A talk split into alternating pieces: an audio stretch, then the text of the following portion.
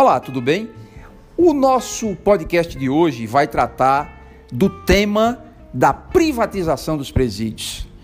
Este é um tema associado a outras alas, a outros setores, a outros nichos da administração pública que sempre suscita uma certa resistência por alguns setores, por algumas glebas do corporativismo. Parte da classe política é contrária a esse, esse, essa vertente do mundo eficiente, do mundo moderno, das democracias prósperas e que fazem justiça social.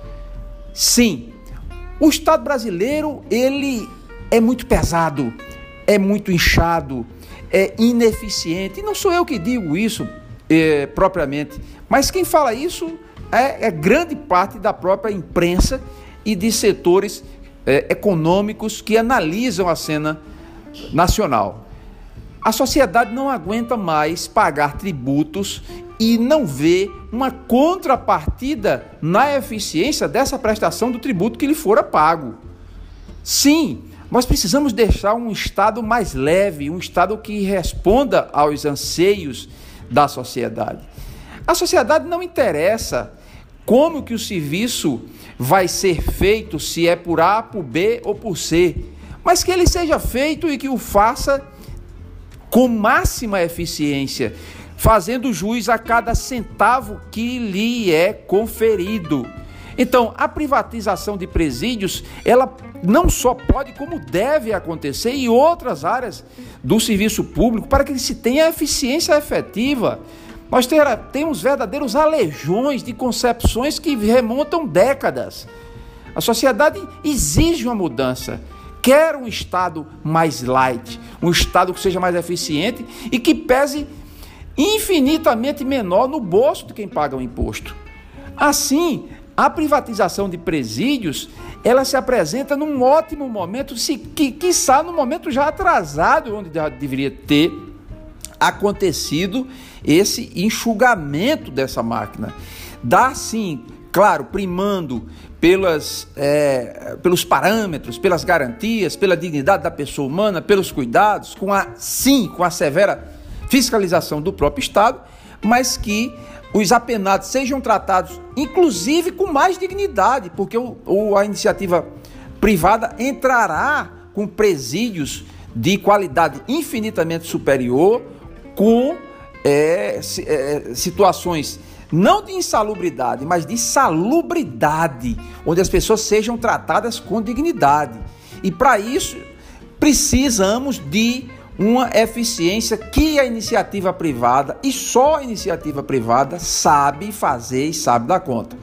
Portanto, um preso vai custar bem menos para os cofres da sociedade e nesse a um só passo, nesse elo, nessa ponte, ele também deverá necessariamente ter os, seus, os princípios, os direitos sagrados da dignidade da pessoa humana, de ser tratado como apenado, sim, mas sobretudo como gente, e isso a iniciativa privada realmente pode, fazê-lo com muita maestria.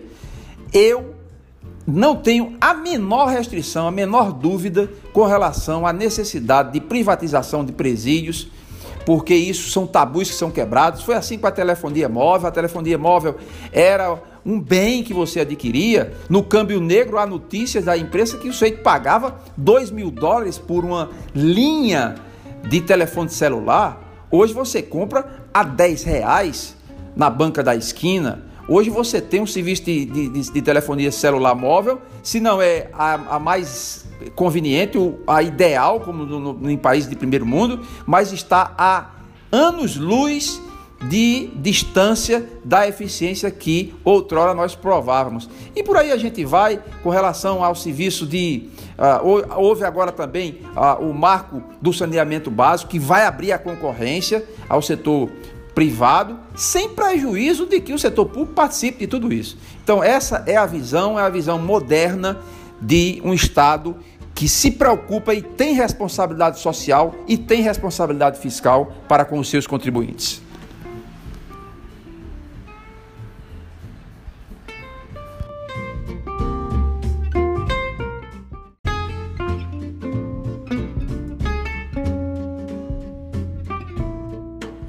Olá, tudo bem? O nosso podcast de hoje, a nossa conversa de hoje, vai tratar sobre uh, o direito penal, o sistema de justiça penal brasileiro e o direito comparado, como funciona esse mesmo sistema de justiça de outros países, mais especificamente com a relação à, à prisão, o momento da prisão, com relação à gradação das escalas judiciais, as instâncias judiciais, onde é efetivado, uh, onde é efetivada a prisão. Veja só, é, o Tribunal, o Supremo Tribunal Federal, ele derrubou essa a chamada prisão em segundo grau. O que, a meu sentir, com todo respeito à corte, é uma verdadeira é um verdadeiro atentado contra a possibilidade de você aplicar a pena e ter a bom tempo a execução da pena. Aqui no Brasil, é, em que pese é, primarmos, eu particularmente, e a grande maioria dos, dos juristas, obviamente, claro, primarmos pelo, pela ampla defesa, pelo contraditório, pelo devido processo legal, mas isso não pode ser ad eterno. O sujeito não pode ser condenado e ficar recorrendo infinitamente, indeterminadamente, até que a pena ou prescreva, é? a aplicação da pena esteja prescrita, onde a punibilidade não poderá ser consumada, ou o sujeito venha morrer sem pagar aquilo que a sociedade quer. Um processo de fazer lei e de é, aplicar a lei, ele precisa estar em consonância com aquilo que a sociedade quer. A sociedade odeia a impunibilidade. A sociedade não quer mais que tantas pessoas que são condenadas continuem soltas, sem fazer o devido, sim, a devida prestação de contas à sociedade. Claro que a questão da recuperação, da reinserção desses indivíduos ao, ao tecido social, ela é benéfica. Mas entendo como, se possível for, ótimo. Mas a sociedade quer uma reprimenda onde haja a, a, a, a paga por aquilo que fora cometido e para que venha dissuadir outros indivíduos à prática delitiva. A progressão de regime no Brasil é uma coisa assustadora. A LEP, a chamada LEP, Lei de Execução Penal, ela é um convite e com algumas interpretações do Supremo Tribunal Federal, é um convite a que os criminosos não respeitem aquele contrato que fora pactuado pela sociedade. E aí eu entro na questão do Estado é, de comparação com outros direitos, com outros sistemas penais. Olhe, na Argentina, o sujeito já recolhe preso logo na primeira condenação. Na Rússia, da mesma forma. Na Espanha, da mesma forma. No Canadá, da mesma forma. Nos Estados Unidos, da mesma forma. Ou o mundo, a grande maioria das duas, uma, da, ou a grande maioria do mundo civilizado está errada ou só o Brasil está certo. Então nós temos esses aleijões e que nós açoitamos as nossas vítimas por conta de muitas vezes uma retórica, um discurso de violação a direitos humanos? Absolutamente não. É retórica, muitas vezes é uma retórica acadêmica, que aí sim penaliza a quem perdeu a vida Existe mal pior do que você ser roubado do direito de viver? Alguém desavisadamente decide matá-lo, decide matar seu filho. E aí, pô, um aleijão, repito, um aleijão jurídico de uma progressão meteórica das, de pena, como nos Estados Unidos, que não ocorre isso lá. O sujeito que matou John Lennon, até hoje, ele vai na décima pretensão, no décimo pedido para a progressão de regime, e todos os dez pedidos, agora no mês de julho próximo passado, foi feito mais uma progressão, um pedido de progressão de regime de pena para o assassino de John Lennon, e pela décima vez lhe fora negado, que ele só terá direito a fazer um novo pedido daqui a dois anos. Então a sociedade e o judiciário, as interpretações judiciárias, elas precisam estar em consonância com a Constituição e dizer que não existe princípio absoluto. E sim, a interpretação hermenêutica da norma, ela deve ser feita do ponto de vista constitucional como aquilo que a gente chama da interpretação conforme. Qual é o anseio? Justiça social também? Desculpe a redundância, mas justiça social é fazer justiça com quem foi vilmente, com, que, com quem foi covardemente, com quem foi desavisadamente roubado do direito de permanecer vivo. Fica a reflexão, tanto para o mundo acadêmico e principalmente para as autoridades e principalmente para a sociedade. Você que paga imposto e que sustenta essa máquina pesadíssima que é o Estado brasileiro. Até o próximo encontro.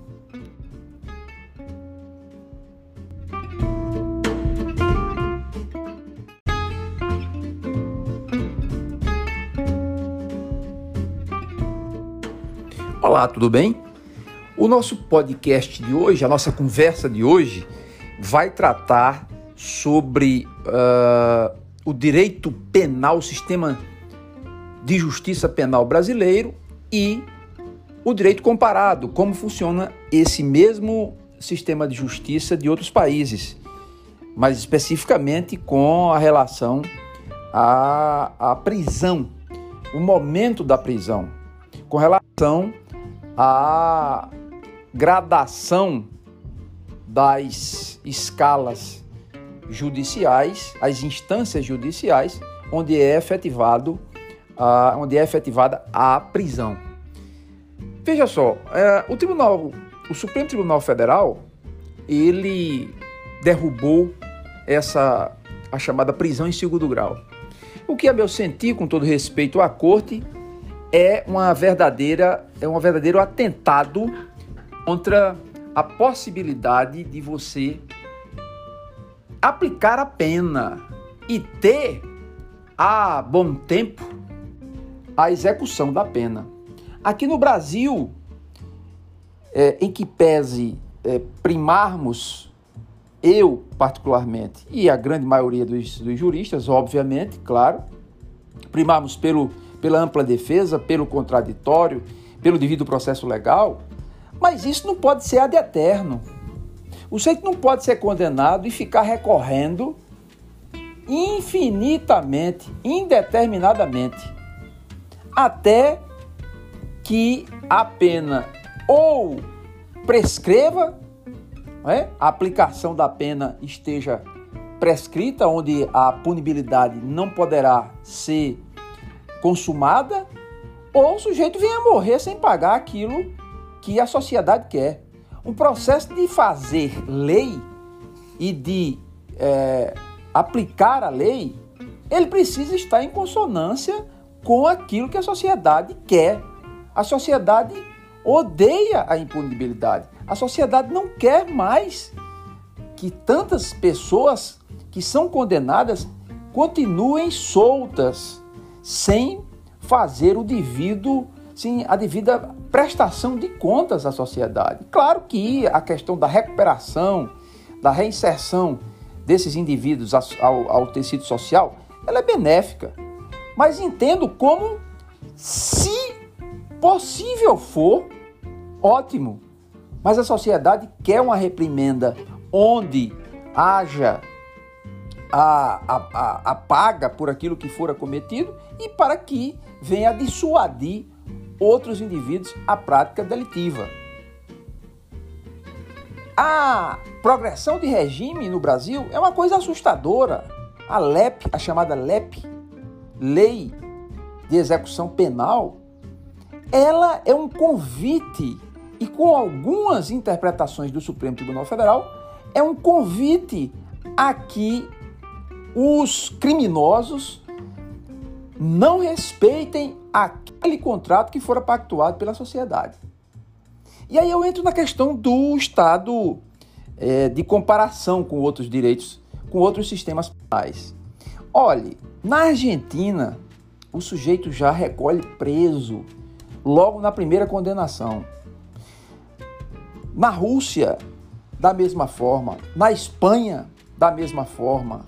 No Canadá, da mesma forma.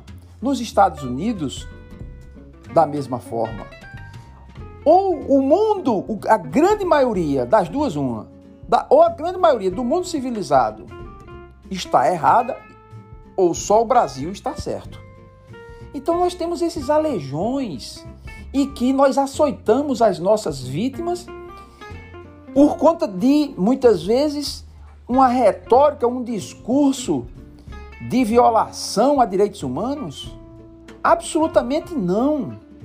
É retórica, muitas vezes é uma retórica acadêmica, que aí sim penaliza a quem perdeu a vida. Existe mal pior do que você ser roubado do direito de viver. Alguém desavisadamente decide matá-lo, decide matar seu filho. E aí, pô, um aleijão, repito, um aleijão jurídico de uma progressão meteórica das, de pena, como nos Estados Unidos, que não ocorre isso lá. O sujeito que matou John Lennon, até hoje, ele vai na décima pretensão, no décimo pedido para a progressão de regime, e todos os dez pedidos, agora no mês de julho próximo passado, foi feito mais uma progressão, um pedido de progressão de regime de pena para o assassino de John Lennon e pela décima vez lhe fora negado, que ele só terá direito a fazer um novo pedido daqui a dois anos. Então a sociedade e o judiciário, as interpretações judiciárias, elas precisam estar em consonância com a Constituição e dizer que não existe princípio absoluto. E sim, a interpretação hermenêutica da norma, ela deve ser feita do ponto de vista constitucional como aquilo que a gente chama da interpretação conforme. Qual é o anseio? Justiça social também? Desculpe a redundância, mas justiça social é fazer justiça com quem foi vilmente, com, que, com quem foi covardemente, com quem foi desavisadamente roubado do direito de permanecer vivo. Fica a reflexão, tanto para o mundo acadêmico e principalmente para as autoridades e principalmente para a sociedade. Você que paga imposto e que sustenta essa máquina pesadíssima que é o Estado brasileiro. Até o próximo encontro.